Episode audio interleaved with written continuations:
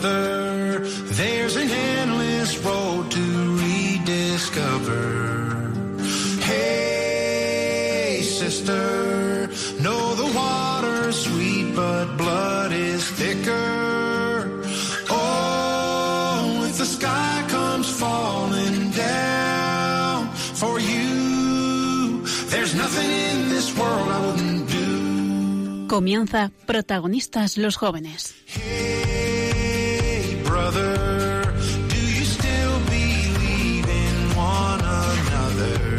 Hoy con cursillos de cristiandad.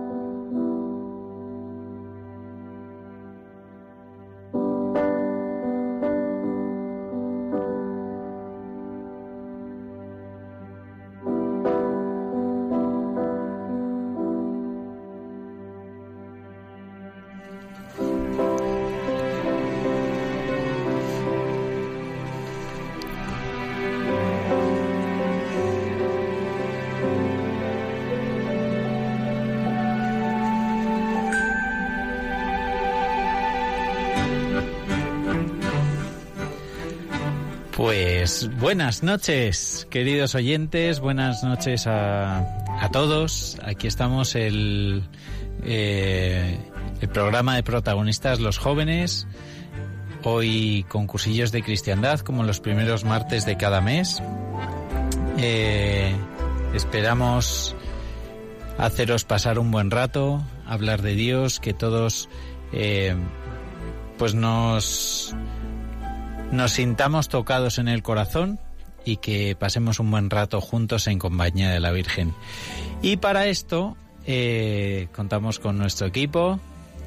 Dimitri, muy buenas noches, ¿qué tal? Hola, buenas noches. Pues muy bien, muy agradecido de estar de nuevo aquí. Hambriento de Dios, ¿no? Eso es. con ganas del Señor. Eh, ¿Qué tal, Lucía? Muy bien, buenas noches. Muy Una bien. voz de ultratumba, pero bien, muy bien, fenomenal. Radiofónica. Ahí está. Deja de fumar. ¿Qué tal? Y bueno, eh, hoy faltan con nosotros parte del equipo. Belén, que bueno, pues por diversas obligaciones ya va a dejar perennemente de acompañarnos.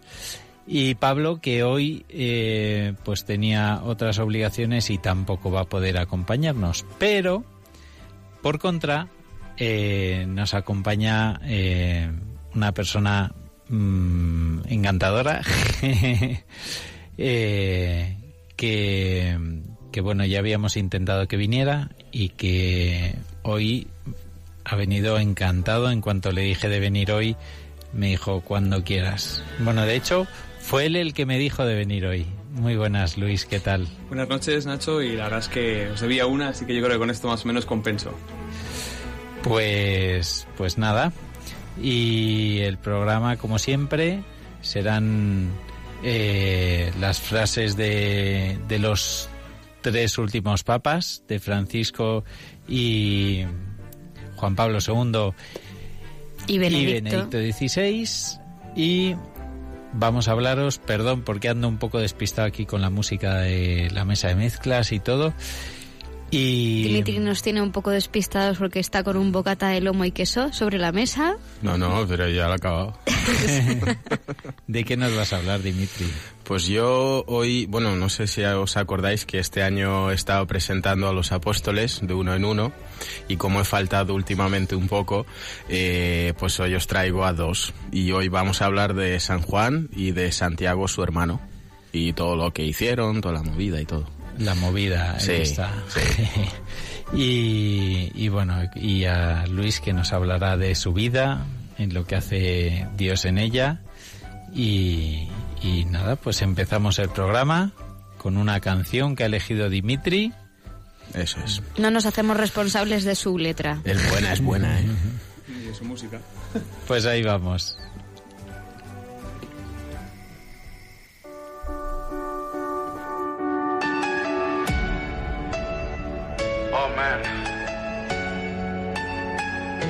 miedo.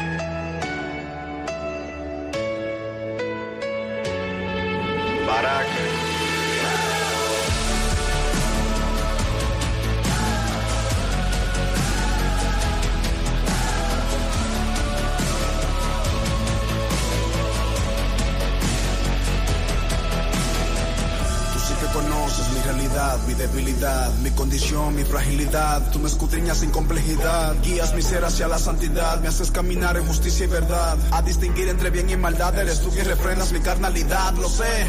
Elegiste mi cuerpo como tu morada, lo que para nada merezco. Eres la marca y el sello divino que dice que a Dios pertenezco. Me unges, me abrazas, me llenas de esa completa satisfacción. Pero apenas ahora comprendo el gran porqué de tu visitación. No has venido solo a consolarme, no has venido solo a bautizarme, has venido a mostrarme cuál es la verdad por la cual quieres empoderarme. Más que para sentir emoción, es para ganar a mi generación.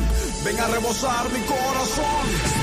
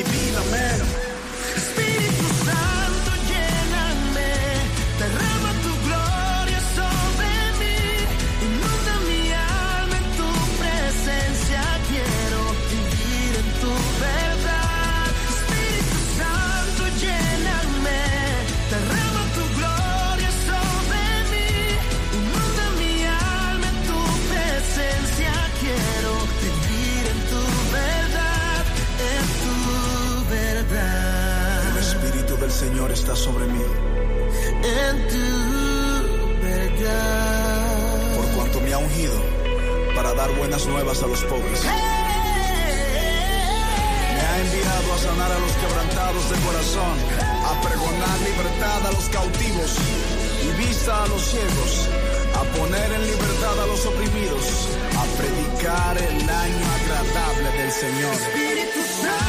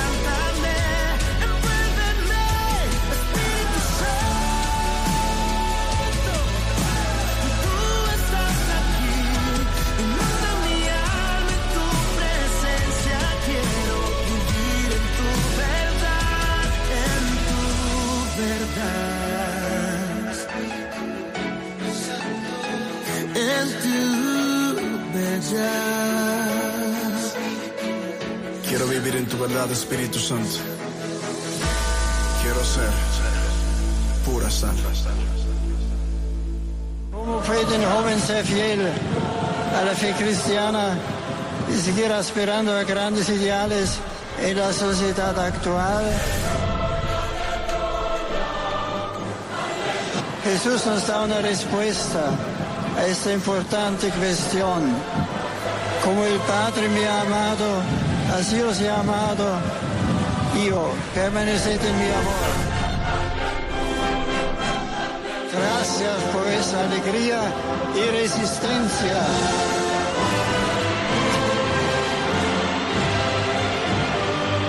Nuestra fuerza, vuestra fuerza es mayor que la lluvia. Vuestra fuerza es mayor que la, de, que la lluvia. Que me encanta, me encanta oírlo, me encanta recordar eh, aquellos momentos empapados de agua y, el papá dándonos ánimo. Eh, pues nada, ¿qué nos tienes que contar, Dimitri? ¿De quién nos vas, vas a hablar? Bueno, voy a empezar hablando por San Juan y luego pasamos a Santiago, que, bueno, había dos Santiagos, pues el mayor, que era su hermano, ¿no? Eh, bueno, antes de nada, os ha gustado el tema, ¿no? Al final, porque aquí me estaban, me estaban aquí... Notable. Yo la verdad es que te temía, ¿eh? Os te he temía. sorprendido, soy una caja de sorpresas. Sí, sí. Y entonces, ¿de qué San Juan nos vas a hablar? ¿Evangelista? Eh, no, no, no, el apóstol. Ah, vale. el apóstol, vale. el apóstol. Vale, el águila. el aguilucha. bueno, pues San Juan era hijo de Cebedeo y Salomé y era hermano de, de Santiago el, el, apóstol, ¿no? Pero el mayor. Eh, bueno, se le conoce como el discípulo amado. Eh, porque bueno, el Señor le tenía especial cariño y bueno, escribió el Evangelio según San Juan, pues, o sea, el primero de Juan, segundo, tercero y el Apocalipsis, ¿no? -huh. Predicó entre las iglesias de Asia Menor y fue desterrado en la isla de, pa de Patmos. Eh, ¿Dónde está Patmos? Pues muy buena pregunta, la verdad. Me imagino que Grecia, ¿no? Por ahí. Me suena, suena por ahí, me no suena sé. griego. En el Egeo, en el Egeo. A traición, a traición, ¿eh? Bueno, eh, en, en, Patmos fue, liber, o sea, fue liberado, en, pues estuvo en una cárcel y tal, y bueno, pues murió de muerte natural. Eh, era, o sea, lo que se conoce de él es que era muy ambicioso y un hombre con un temperamento bastante fuerte, ¿no? Incluso rozando a veces un corazón intolerante. ¿Por qué? Porque era muy joven, no, o sea, aún le tenía mucho que madurar y todo, y con el tiempo, pues bueno, pues fue madurando y, y bueno, igual pues quitando esa ambición, eh, se fue quitando ese corazón duro, ¿no? Y, lo que sí fue siempre fiel al Señor Jesús y a, eh, a vamos al Evangelio, ¿no? Eh, bueno, el tema que eh, su segundo nombre fue Boenerges, eh, o algo así, eh, el cual significa hijo del trueno. O sea, más o menos explica, pues. O sea, su... que tenía bastante carácter, sí, ¿no? Sí, yo, yo me, o sea, es curioso porque mientras lo leía y tal, pues yo siempre a San Juan me lo imaginaba ahí típico chaval, ¿no? Buenecillo, sin barba. Sí, sí, sin barba y tal. Pero resulta que es todo lo contrario, en plan que era bastante explosivo el tipo. Así que tú al volante también eres Boanerges, ¿no? sí, más o menos. bueno, pues eh, también se sabe que tanto él como su hermano tenían una categoría hablando económicamente superior a los demás apóstoles porque venían de una familia mejor posicionada, ¿no? Ya que su padre pues se encargaba de, de negociar con otros para contratar a sirvientes para la pesca y todo eso. Entonces, bueno, tenía como una especie de empresa, ¿no? Para que nos entendamos. Entonces, eh, se piensa también que esa categoría que tenía un poco de bueno de, de sí, una, económicamente, económicamente un poco superior. superior pues le pudo también jugarla no porque en plan como que se creía a lo mejor algo más o, o tal no pero ya repito esto él lo fue madurando con o sea con el tiempo y a medida que fue creciendo no eh, luego él estuvo muy cerca siempre de Pedro y actuaron juntos en el ministerio. Solo que, ¿qué pasa? Que muchas veces, por lo visto, se cabreaba porque Pedro era la voz, ¿no? Y entonces a veces le sentaba mal porque, claro, tenía ahí, eh, pues eso... El es- trueno. El trueno ese y no le dejaban hablar, ¿no? Entonces se cabreaba a veces. Pero bueno, que ya os repito que fue siempre, eh, cumplió siempre con su compromiso de amar a Dios ante todas las cosas y, y vamos, o sea, bueno, fue así. El caso que mm, se dice que se, se le hizo, vamos, eh, mm, ¿cómo se dice? Se, se realizó un atentado contra él, se intentó matarle eh, con un veneno en una copa, ¿no? Eh, pero mil- milagrosamente Dios le salvó. Entonces, eh, por eso, su símbolo apostólico es un cáliz rodeado de una serpiente. Mm, Que eso cuando lo he leído también, claro, he dicho, pero eso no es de las farmacias. También. Entonces, a Igual yo es- lo Estaba digo, igual- pensando. Claro, Sí. digo, igual es que es... ¿El patrón de los farmacéuticos? Sí, puede ser, ¿no? Ni idea. tenemos que investigarlo. Pues eso, y al final que murió de causas naturales, o sea, no, no o le sea, que debe ser el único de los apóstoles, probablemente, ¿no? Que no Probablemente, murió mártir. Sí, Sí, de hecho, sí. probablemente sí. Mm. Por eso se le ha amado, porque no... Hombre, El me imagino que, que yo, yo me imagino que habrá sufrido algo también, ¿sabes? O sea, pero lo único así que he leído es que es- le metieron en la cárcel en, en Palmos, Patmos, en Patmos, eso. no palmos. Patmos, que ya, Patmos. ya lo he mirado. Es griego, ¿no? Sí, está en Toma. el mar Egeo, ahí has acertado. Está al suroeste de Esmirna. Ah, Así que- amigo. Que, está muy cerquita de Storbo, que es su gran ruso. Sí, sí, eh. Estorbo. Tú que eres ruso lo sabes muy bien, ¿no? Sí. Sí, Tu señor. próximo lugar de vacaciones. no, pues ya iré algún día, yo qué sé, si Dios me lo concede, ¿no? A Patmos. A Patmos. Ah, muy bien. No, además suena a griego. O sea, desde el principio lo he sabido. pues eso, que la vida de este apóstol, la verdad es que, bueno, pues además de, de haber estado, fue el apóstol que estuvo con la madre mm, en la cruz y tal, cosa que me parece también increíble, me parece muy bonito. Y hasta el final, ¿no? Yo había oído, no sé si es así, que Juan estuvo hasta, hasta también la partida, la dormición de María. Sí. Fue quien la acompañó, ¿no? Hasta el final de sus días. ¿Tú sí que conoces, Luis? De hecho, creo que cuando, no sé si fue Benedicto o uno de los papas, cuando hizo una visita a Turquía, visitó Efeso, que es donde se conserva lo que es lo que llaman que es la casa de la Virgen. Y creo que también esa casa hay con alguna parte de las dependencias que se, por los restos que han encontrado, que se piensa que es donde vivía Juan. O sea, que realmente vivían los dos juntos. Cuando Jesús le dice en la cruz, eh, hijo, ahí tienes a tu madre, como que se lo tomó en serio hasta el final de su vida, ¿no? O sea, que sí que deben de compartir bastante. Era un crack. ¿Y su hermano? Bueno, su hermano tuvo una vida un tanto distinta, ¿no? Eh, era Santiago el anciano, con- o sea, le conocían así entre los apóstoles. Eh, era también Boanerges, o sea, su segundo nombre, por tanto, pero no era tan trueno como Juan, ¿sabes? también era hijo de Zebedeo y Salomé, y, y bueno, él era un pescador que vivió en Bethsaida, Capernaum y Jerusalén. Cafarnaún. Ya, pero yo Lo ha yo dicho en digo, ruso. lo digo en hebreo, antiguo. Ah. No, te lo notaba en la pronunciación.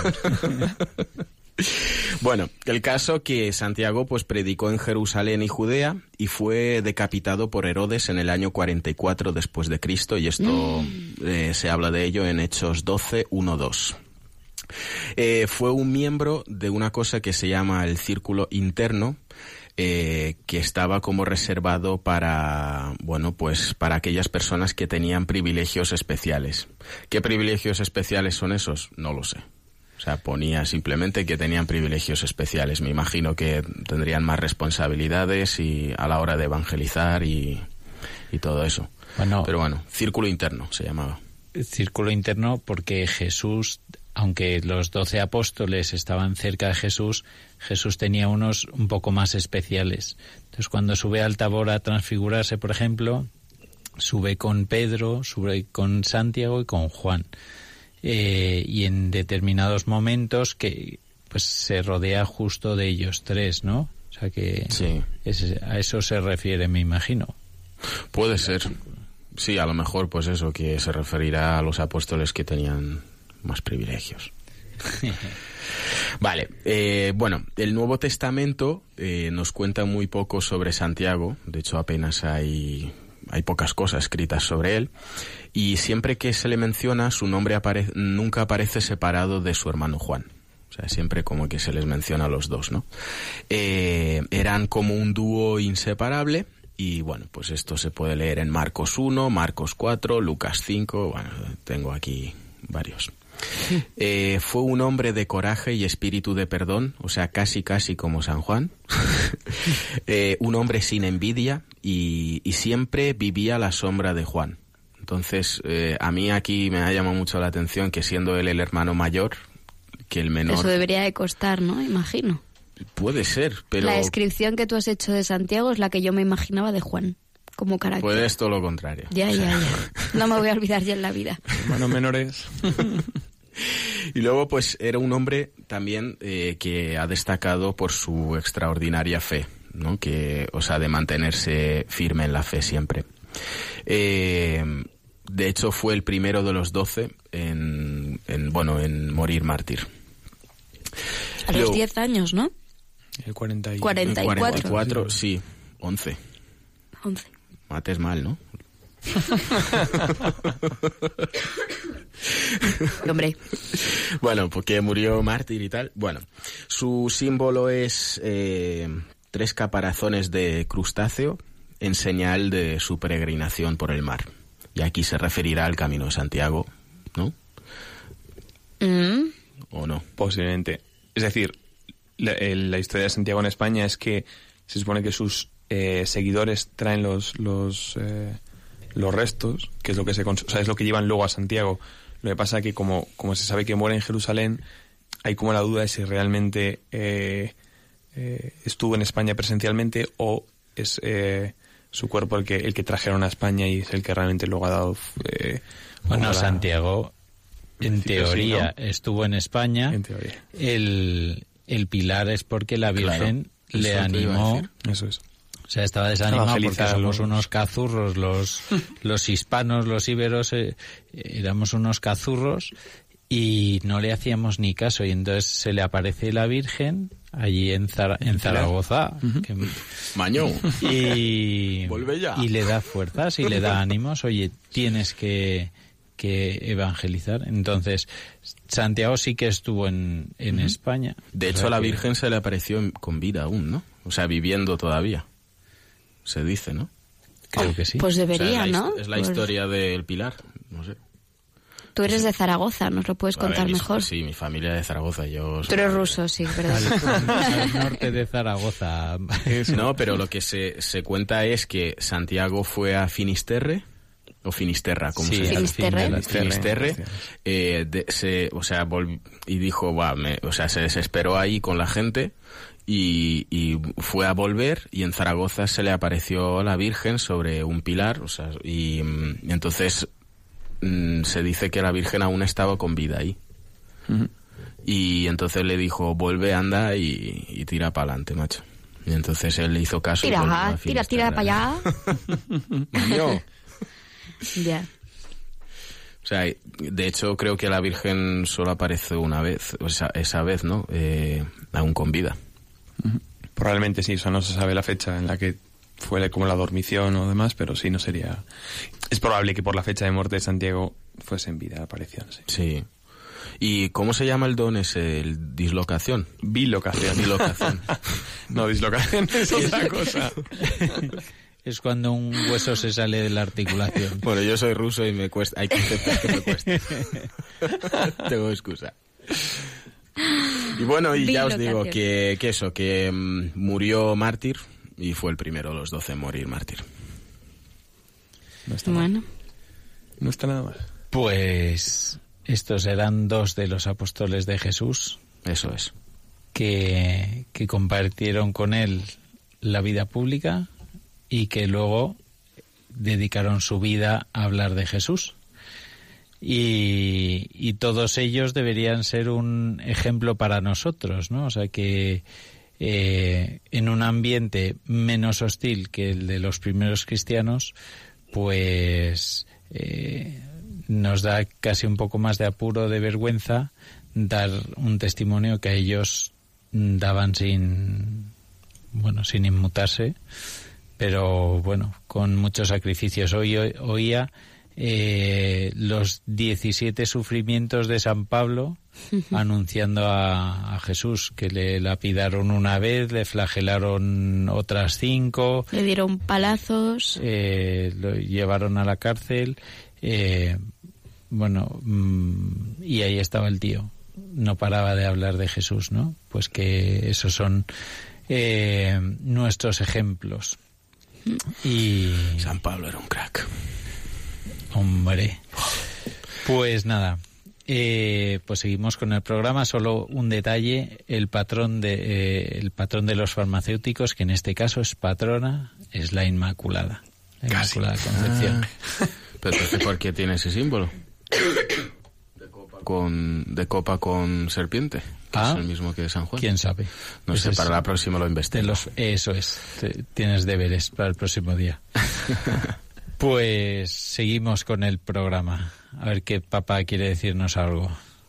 No tengáis miedo de mirarlo a Él. Mirad al Señor. Vosotros tenéis sed de vida eterna. Este es, amigos míos, el mensaje de vida que el Papa quiere transmitir a los jóvenes. Buscar a Cristo, mirar a Cristo, vivir en Cristo. Este es mi mensaje. Pues este era el mensaje de Juan Pablo II y es la cabecera de la siguiente sección. Y en esta sección, eh, pues vamos a conocer un poquito más a, a Luis. Muy buenas, Luis. Muy buenas, Nacho. Buenas noches. Re bienvenido. No digo bienvenido porque esta fue tu casa. Efectivamente, sí, señor. Qué tiempos. Así que... Y pues nada, Luis... Pero fue tu casa porque que nos lo cuente, ¿no? Ah, perdón. Sí, debería Hombre. contarlo. Bueno, así brevemente. Estuve colaborando con Radio María durante tres años. Eh, unos amigos y yo presentábamos un programa que se llamaba Salida de Emergencia. Entonces el programa duró cuatro años y yo lo presenté durante el tercero, casi en el sitio en el que estoy ahora sentado y hablando. Toma ya. Así que la verdad que ha sido un, bueno, un shock volver a entrar aquí, volver a, a la capilla, volver al estudio. La verdad que interesante. Una vuelta a casa. Porque Radio María tiene capilla, por si no lo sabíais. Sí, to- todos, porque hay misa desde la capilla de aquí todas las mañanas. Unas que personas. sí, Luis, eh, yo prefiero que os presentéis vosotros siempre. Os doy la oportunidad. Cuéntanos quién eres, qué haces, cuántos años tienes, a qué dedicas el tiempo libre, no sé. Uh, son muchas preguntas a la vez. Eh, ¿Qué tengo, vas? tengo 28 años, eh, soy natural de Salamanca, que es una tierra preciosa, pero llevo ya unos cuantos aquí afincado en Madrid. Eh, y bueno, mi historia, no sé, es una historia... El otro, de, cuando, pensé, cuando ya Nacho me confirmó que iba a venir y, y también pensaba un poco en lo que, haciendo balance en lo que había sido mi vida, pues también es una especie de combate, ¿no? Entre la mi tozudez por, por no acercarme demasiado al Señor y la tozudez del Señor por traerme cerca de Él, ¿no? Em, hasta los 18 años, hasta la universidad, estuve en Salamanca, eh, viendo con mi familia. Afortunadamente tuve la, la gracia de encontrar muy prontito al Señor, con, pues con 14 años, desde estas, de estas fechas de las que no se acuerda, ¿no? Era un, un 8 de julio de 2003, eh, pues en una, en una tarde en la montaña, después de, de una Eucaristía, pues me acuerdo, ¿no? De, ese momento de, de que el Señor, pues, se hace presente para ti, ¿no? Y empieza a ser alguien individual en tu vida. Y, y, y, pues con la fuerza con la que uno percibe ese amor y cómo dura ese, ese no ese recuerdo, sino esa vivencia durante, pues durante los años, ¿no? Afortunadamente, eh, no solo la experiencia personal, sino que él me, me rodeó de mucha gente que vivía la fe durante esos años, mucha gente joven, ¿Con qué edad fue ese encuentro? con 14, 14. años. Toma. 14 años, 2003.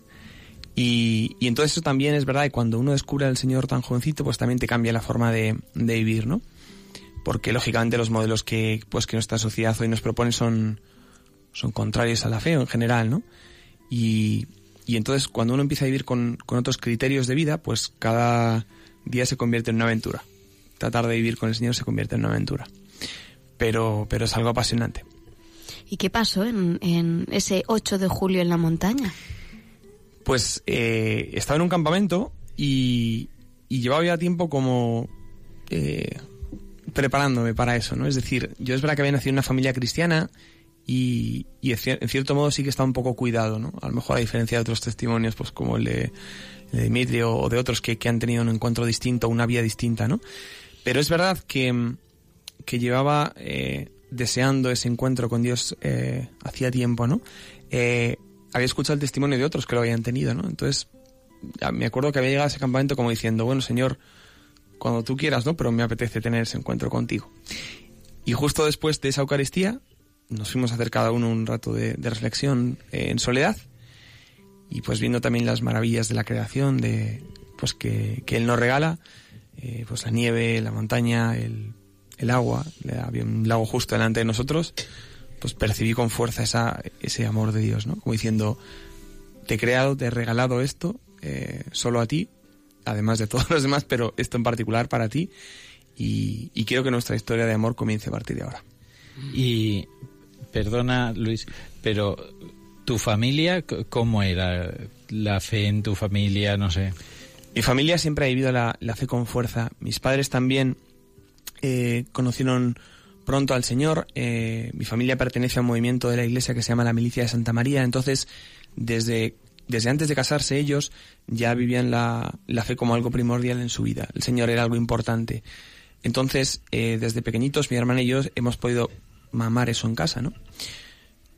Pero, eh, aun con todo y con eso, eh, lógicamente luego hace falta un paso y un redescubrimiento personal de la fe, ¿no?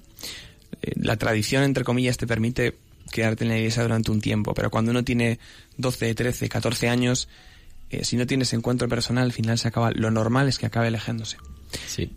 Y yo tuve la fortuna de que el Señor me, me agarró en el momento justo, además. En el momento justo.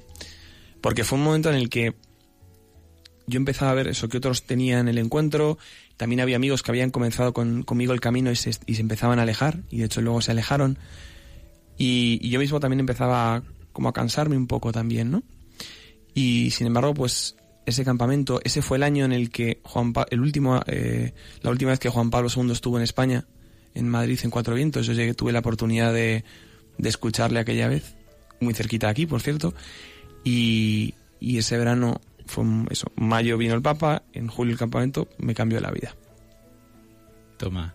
Nada menos. Así, así comienza el testimonio esta noche. Y eso, y eso con 14 años. Y. mm, Han pasado otros 14. Efectivamente, ¡Fua! ¿cuánto tiempo? Sí. ¿Y, mm, ¿Y cómo ha sido este proceso? Porque tú tienes ahí un encuentro que recuerdas claramente, a solas, en la montaña, entre la nieve. ¿Y qué es lo, qué es lo que pasa al volver de, de este campamento? Tú tenías tus amigos que se empezaban a alejar, imagino que todos en aquel momento eran creyentes, fueran hacia un camino o hacia otro, ¿no? Yo O- o no. vivía como en una, en una doble realidad. Eh, iba a un colegio de monjas en Salamanca, pero eh, en el colegio de, mo- de monjas mis amigos no eran creyentes.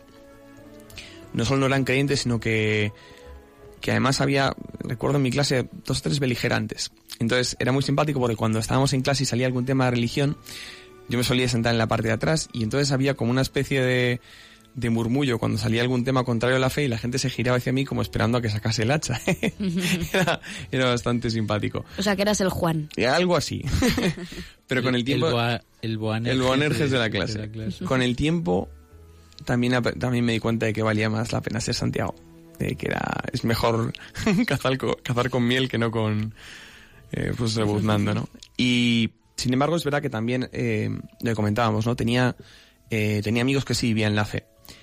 Y sobre todo, cuando fueron pasando los últimos años de, de adolescencia, antes de la universidad, te das cuenta de, mm, al final, lo que, lo que llama la atención del testimonio de la gente es si es feliz o no. Y mis compañeros que vivían con, de cara a Dios, eran felices. No significa que siempre estuviesen contentos, eran felices, era distinto. Yo tenía compañeros en clase que, que tenían momentos puntuales de mucha alegría, pero veía que el tono general era como de, no sé si decir de tristeza, pero Apagado. Sí, el lunes por la mañana no era lo mismo que el sábado por la tarde. Y no me refiero solo al momento de llegar a clase y tal, ¿no? Y, y me acuerdo eso de- del testimonio de personas que tú veías un lunes, un martes, igual que si fuera un sábado o un domingo, ¿no? Y dije, yo quiero ser así. Esto me gusta. ¿Y lo ha sido? Sí, sí, sí. Además es una cosa en la que eh, afortunadamente el Señor me ha ido educando con el tiempo. Haciendo, el, ahora que comentabas lo de los 14 años, eh, la vivencia de la fe ha ido cambiando mucho en, en mí, ¿no? O la forma de, de relacionarme con el Señor. Es verdad que, sin perder a lo mejor el ardor juvenil, pero hay eh, muchas aristas y muchos errores que, o, o- o- o, sí, como, como cosas que el Señor va limando poco a poco, ¿no? Y te va enseñando. Hay veces que con el palo y veces con la zanahoria. Pero sí, sí, Y una experiencia interesante. bueno, desde luego la fe con 14 años no es como la fe con 28, ¿no? Y, y además la fe no es un encuentro puntual, es un camino que hay que ir recorriendo. Eh, ¿Cómo has visto tú este camino, no? Estos 14 años con altibajos, momentos de más cercanía a Dios, no sé, ¿cómo has ido creciendo en tu fe? Con paciencia y sobre todo con, eh, con constancia. Paciencia de Dios. Eh, Dios ha tenido mucha paciencia conmigo. ¿eh? O sea, eh, decía al principio que, que soy un- una especie de contradicción entre mi tozudez y su perseverancia y, se lo he puesto difícil al Señor en varios momentos de la vida. Pero tengo la fortuna de que Dios ha actuado en mi vida de forma muy evidente. Y no sé si eso es algo muy común. Puedo, aparte de ese 8 de julio, puedo identificar tres o cuatro momentos donde no puedo negar la mano clara del Señor, evidente del Señor. Eh, cosas que solo pueden ocurrir porque Él quiere. Y, y sobre todo que me han hecho ver que cuando estoy cómodo en mi vida, Dios suele darle un golpe al volante y girar y ponerme en problemas. Te zarandea. Eso es. Y eso me suele hacer sufrir y me lleva a lugares maravillosos. O sea, eso es el es como el inicio de la del descubrimiento de algo mejor, de algo de Dios, ¿no? Cuando él me quita como las seguridades humanas. Por ejemplo, el en principio yo em, el año de primero bachillerato fue un año bastante duro, discutí bastante con mi padre. Entonces llegó una, una, una un día en la que le dije, papá, me voy a ir a estudiar fuera de la carrera. Mi padre no dijo nada, luego poco a poco empecé a hablar con mi madre y vieron que era lo mejor, ¿no? Ya le dije, digo, papá, va a ser mejor que me cierres la puerta por dentro a, que no, a que, a que me la, o sea, dejándome ir entre comillas, que a que algún día me tengas que, que echar, Que ¿no? echar. Y, si- y- y el plan inicial era ir a estudiar a Pamplona. Pero mm, tenía muchos amigos allí y también en Madrid. Y sin embargo, en el último momento cambié de decisión y acabé en Madrid, ¿no? Eso me permitió también estar más cerca de mi familia en la carrera. Es verdad que el alejarme en aquel momento eh, fue una decisión prudencialmente buena. Mejoró mucho mi relación con mi padre a raíz de vernos un poco menos de seguido. Y, y en Madrid me esperaban muchas sorpresas. ¿Tú eres el mayor? sorpresas. Soy el has mayor. dicho que tienes una hermana. Tengo una hermanita pequeña. Bueno, pequeña. Tiene, 20, tiene 28, ella tiene 26. Pues no tan pequeña, ¿no? No, no tan pequeña. y me lleva ventaja en bastantes cosas, además. Pero bueno, que discutías con tu padre, ¿no? Con en, mi padre, en- con mi en padre. esos momentos. Papá era el punto del caballo de batalla en aquella época, sí. Y entonces el venir a Madrid también fue un- un- el inicio de ese proceso en el que yo estaba quitando como los ruedines de la bicicleta. Y, y empezar a quitarte cosas que te sobran a veces o que, o que Dios quiere quitarte para, para, no sé si para probar mi fe, pero para, para que yo viera que la esperanza y la fe la tengo que tener solo en Él y no tanto en las cosas que me rodean Por ejemplo, ¿qué te quito? primero de carrera, em, nada más eh, entrar en la universidad, empecé a hacer amistad con un grupo de amigos, valga la redundancia, y, y en ese grupo había una chica con la que empecé a llevarme un poco mejor, ¿no? Entonces, llegado un momento, eh, pues nos planteamos iniciar un, un camino, un noviazgo, y, y justo a la par, em, prácticamente cuando estábamos a punto de empezar, un domingo de noviembre de 2007, creo que era un 28 de noviembre, Me parece increíble que sea hombre. Que te acuerdes también de las fechas. No me acuerdo de casi ninguna, pero de estas. ¿Y De por estas, qué sí. me miras así? De estas, sí. Ha sido solo de reojo. Qué bien que te hayas dado cuenta. Pues ese día, eh, también era un domingo, una Eucaristía, eh, y además estaba esta chica al lado, ¿no? Con lo cual esto añade como dramatismo a la, a la historia. Em, percibí como que el Señor me llamaba a algo especial, ¿no? Entonces me planteé si, si tenía una vocación sacerdotal. Eh, discernir una vocación es algo precioso, eh, pero no siempre es algo gozoso. Sobre todo cuando en este caso discernes la vocación teniendo al lado una persona con la que deseas estar. Entonces fue un proceso de mm, que duró casi dos años, eh, muy largo, de, de resistencia humana, pero de gran crecimiento en la fe. De gran crecimiento en la fe para los dos. Y siempre digo que nunca podré agradecerle suficientemente aquel tiempo. A nivel de fe, fue como otro rolling que me quitaba, ¿no? Y, y estas cosas que uno con el tiempo, o sea, el momento en el que ocurren, es como que el misterio se abre ante uno y dice, ¿y esto por qué ahora, no? Una cosa que llevaba deseando también durante tiempo y cuando parece que has encontrado a la persona, como que Dios va por otra parte. ¿Y entraste en el seminario entonces? No. ¿Y se quedó? No. La historia sigue porque mm, hice un discernimiento eh, con mi director espiritual eh, y entonces durante un tiempo lo que hice, lo que me recomendó fue que, que dedicase más tiempo también a, a la oración, que, que también, digamos, que entrase un poco en la, en las, en, en, por decirlo de alguna manera, en soledad, porque es verdad que discernir con ella al lado es materialmente, no era materialmente imposible, pero yo sabía que Es no más complicado. Yo sabía que no podía. Entonces, eh, en ese proceso, ese proceso acabó con unos ejercicios espirituales, más o menos al año de empezar. Y en aquellos ejercicios espirituales eh, yo llegaba pues revuelto, no, lo siguiente. y, y entonces fueron unos ejercicios de, en los que por la mañana me levantaba en el seminario y por la tarde pues me acostaba en el noviazgo, ¿no? O sea, imaginaros un poco cómo puede ser la, la situación, ¿no? Pero, pero al final de ese discernimiento em, recuerdo que, em, que vino con un periodo de, en el que dije, tras ver varias, pues varias señales, varios detalles de Dios, dije, el Señor ahora no me quiere para, o el Señor no me quiere en, en la vocación sacerdotal, ¿no? Y, y recuerdo la sensación de paz de las tres siguientes semanas. Una sensación de paz absoluta, ¿no? De haber jugado limpio con Dios. Y cuando, cuando uno juega limpio con Dios, Dios siempre juega limpio con uno. Y, y recuerdo, por ejemplo, el momento de, de empezar, de volver a ver a esta chica, de empezar a salir con ella. Ella sabía todas tus ella dudas. lo sabía, ella lo sabía. Ella, est- ella también, para ella también fue un discernimiento al final, ¿no? Porque al final es una, este, uno no puede, esto no lo puede hacer solo. O no debe hacerlo solo, ¿no? Y, y fue un momento de un crecimiento enorme, enorme en temas de fe, ¿no? De, de con- sobre todo de confianza, a ver, de no, de no ver hasta que Dios piensa que es el momento de, de darte como el, el empujón. ¿Cuánto duró ese discernimiento? Un año, un poquito más de un año. Y, y fue intenso, sí, sí. De estos años que parece que duran tres. Y durante ese año ella te estuvo esperando. Durante ese año ella me estuvo esperando. Mm. Además, luego hablando, em, hubo varios momentos en los que la cuerda estuvo a punto de romperse por las dos partes. Entonces, cuando esto ya te das cuenta después, eh, pues te percibes con mayor fuerza que Dios ha estado ahí. Que Dios quería que pasaran las cosas así. Toma ya. O sea, a mí oírte me encanta, sobre todo porque, porque es posible, ¿no? O sea, que el mundo nos vende una serie de cosas y parece como que esto no entraría en los planes de nadie, ¿no? Y desde luego en los planes del mundo tampoco.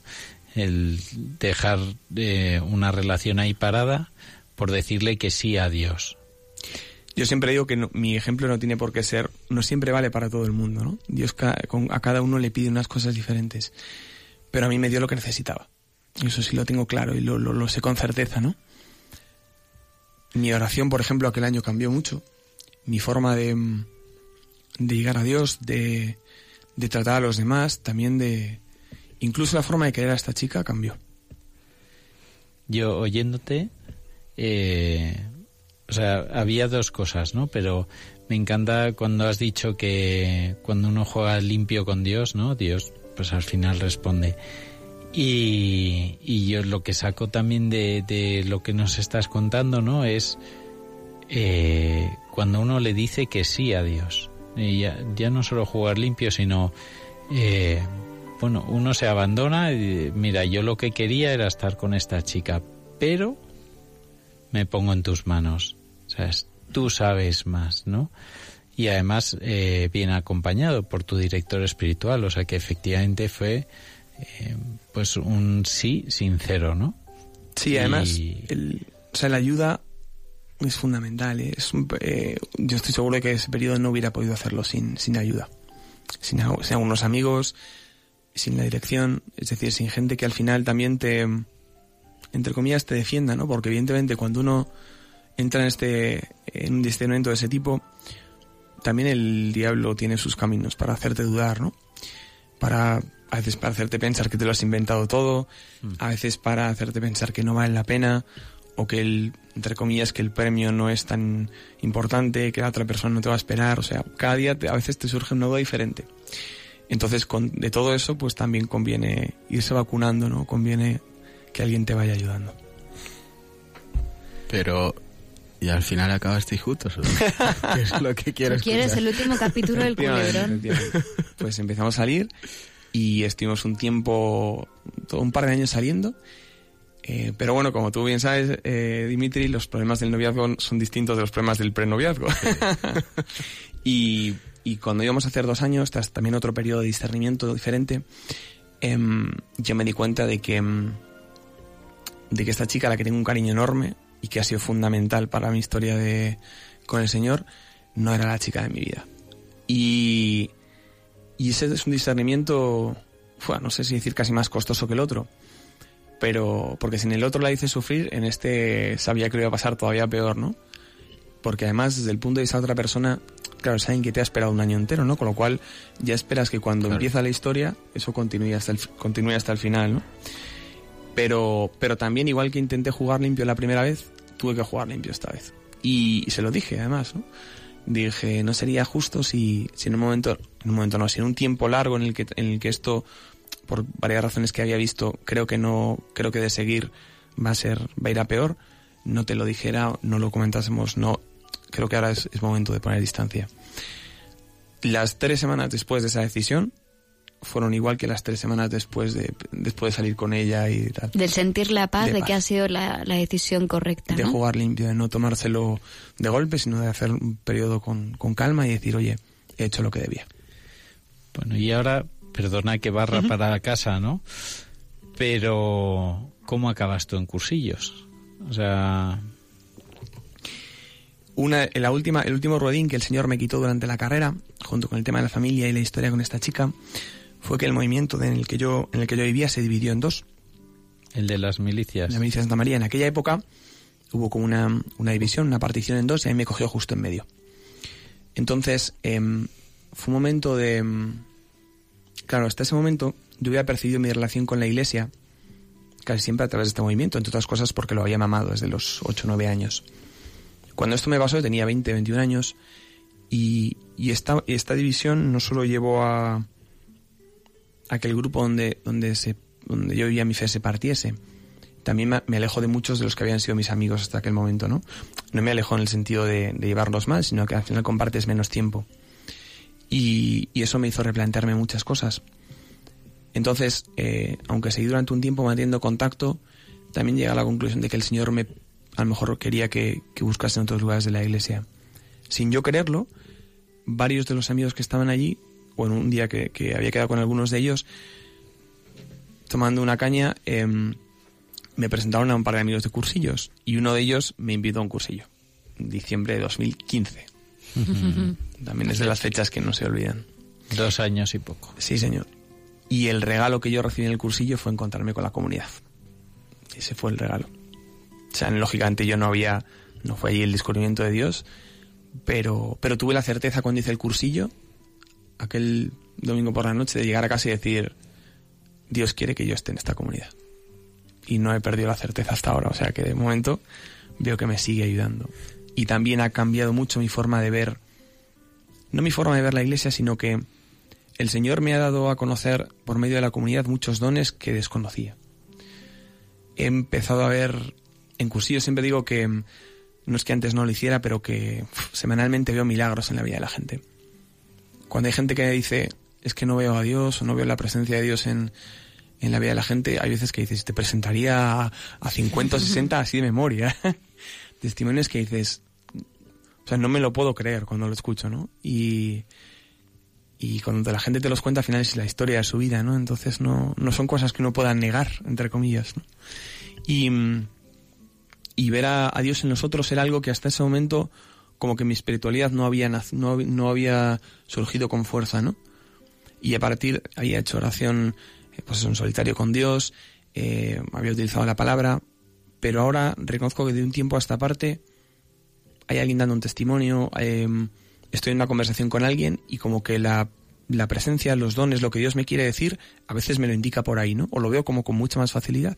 Y eso es, iba a decir, puro cursillos. O sea, eso me viene de ahí, me viene de ahí, ¿no? Y, y de verdad, cada semana hay una o dos oportunidades donde el Señor me dice algo y siempre, casi siempre es eso, a través de la comunidad, ¿no? Y eso es una, una gracia que nunca dejaré de, de agradecer lo suficiente. Quizás tú tienes otro don, que yo creo que eres capaz de mirar más allá, ¿no? Quiero decir, eh, tienes muy claros en qué momentos ha estado Dios presente en tu vida, el Señor presente en tu vida, se te ha hecho claro. Y no creo que todo el mundo tenga esa capacidad, igual que tampoco la del ver a las 50 personas que te vienen a la mente, ¿no? De verlo con... No lo sé. Como, como un niño, ¿ve- ¿ves claro? También es verdad que yo creo que Dios era consciente, es consciente que lo necesitaba. O sea, cuando digo que soy terco o torpe, es que hay veces que necesito, como le pasaba a Tomás, ¿no? Meter las, los dedos en los en las manos del Señor, ¿no? O sea, necesito a veces signos visibles de que Dios sigue actuando, ¿no? No, no a veces para que, para que mm, mi fe siga, siga fuerte, ¿no? Sino para a veces hablar a otros de ello, ¿no? Mira que, ya digo, vosotros veis que en mi vida no tengo que hacer mucha memoria para, para ver la presencia del Señor, pero es veces, hay veces que me cuesta como demasiado mostrar las maravillas que Dios ha hecho, en- no conmigo, sino en mí. Eh, y a lo mejor a través de otros, pues sí lo puedo hacer de una forma más fácil. No sé. Es una buena reflexión que me llevo hoy. Pues bueno, es muy bonito ver cómo el Señor te ha ido dando lo que necesitabas en cada momento. Pero eh, también es porque tú le has ido diciendo que sí, ¿no? Y bueno, aprovechando que este es un programa para jóvenes, eh, porque mm, bueno, pues ta- también es mi vivencia, ¿no? Cuando uno eh, le responde al Señor, y le responde sinceramente y pues mira señor sí. O sea eh, tú me vas a- tú tú me sabes me has creado y tú sabes cómo hacerme feliz no o sea que diciéndote que sí sé que me vas a hacer feliz. Bueno pues que se puede se puede. Me gustaría saber, Luis, en este momento, o sea, has hecho como un repaso de los últimos 14 años, hemos pasado directamente de, de que naciste en la familia católica a tu encuentro y desde tu encuentro ahora. ¿Cómo, ¿Cómo es tu relación ahora con el Señor? es una relación de... mm, Claro, cuando te han pasado estas cosas, que o, cuando has visto la mano del Señor de una forma tan evidente en tu vida, eh, es difícil perder la confianza en Él, lógicamente, ¿no? Pero el riesgo es acomodarse. Entonces, eh, la relación con Él es un tira y afloja. Hace dos años, eh, dos años un poco más, tuve también una gracia del Señor, un detalle del Señor haciendo oración, en el que Él me indicaba claramente que, que mis planes no eran los, que sus planes no eran los míos. Que es una constante que, como veis, pues viene ocurriendo a lo largo de toda mi vida, pero esta me hizo comprender de una forma especial, ¿no? Y, y entonces justo además el momento en el que estoy viviendo ahora es un momento de aceptar que a lo mejor el plan de Dios no coincide con lo que a mí me gustaría. Es decir, que, que puede ser otro momento en el que Dios me vuelva a complicar un poco la vida. Eh, profesionalmente y, pues no sé si, si me quedaré a vivir en Madrid, porque los próximos meses también hay bastante incertidumbre alrededor. Entonces también es un ejercicio de seguir confiando. De que cuando las cosas, cuando parece que otra vez los ruedines, entre comillas, o las cosas que uno tiene asentadas vuelven a temblar, pues hay que seguir diciendo que sí. Que no es lo mismo también, o uno no tiene las mismas, eh, a lo mejor la misma libertad, entre comillas, con 28 años que la que tenía con 14 o con 20. ¿eh? Eso es verdad que con el tiempo también me noto que me voy atando a más cosas. Y no es, no es lo que el Dios, no es lo que Dios quiere, no, o no así, desde luego. Pues Luis, muchísimas gracias. O sea, me quedo con ganas de, de charlar mucho más rato contigo. O sea, es que ha sido una, una conversación preciosa. Eh, yo creo que a, a nosotros cuatro seguro nos ha servido. Y a los que nos hayan oído, pues a poco que, que hayan sentido lo que nosotros, pues sí, también Dios les habrá hablado a, a través de tu testimonio. Así que muchísimas gracias. Pero es que el tiempo es limitado, entonces, pues nada, hay que ir terminando el programa. Así que nada, eso. Muchas gracias, Luis. Un placer. Eh, muchas gracias, Dimitri. A vosotros. Lucía, muchísimas gracias. Muy buenas noches a todos. Y, Good night. y en- buenas noches a todos y nos vemos dentro de un mes, el primer martes de abril, En Radio María. en Radio María. De colores. De, De colores. colores. Hey, brother,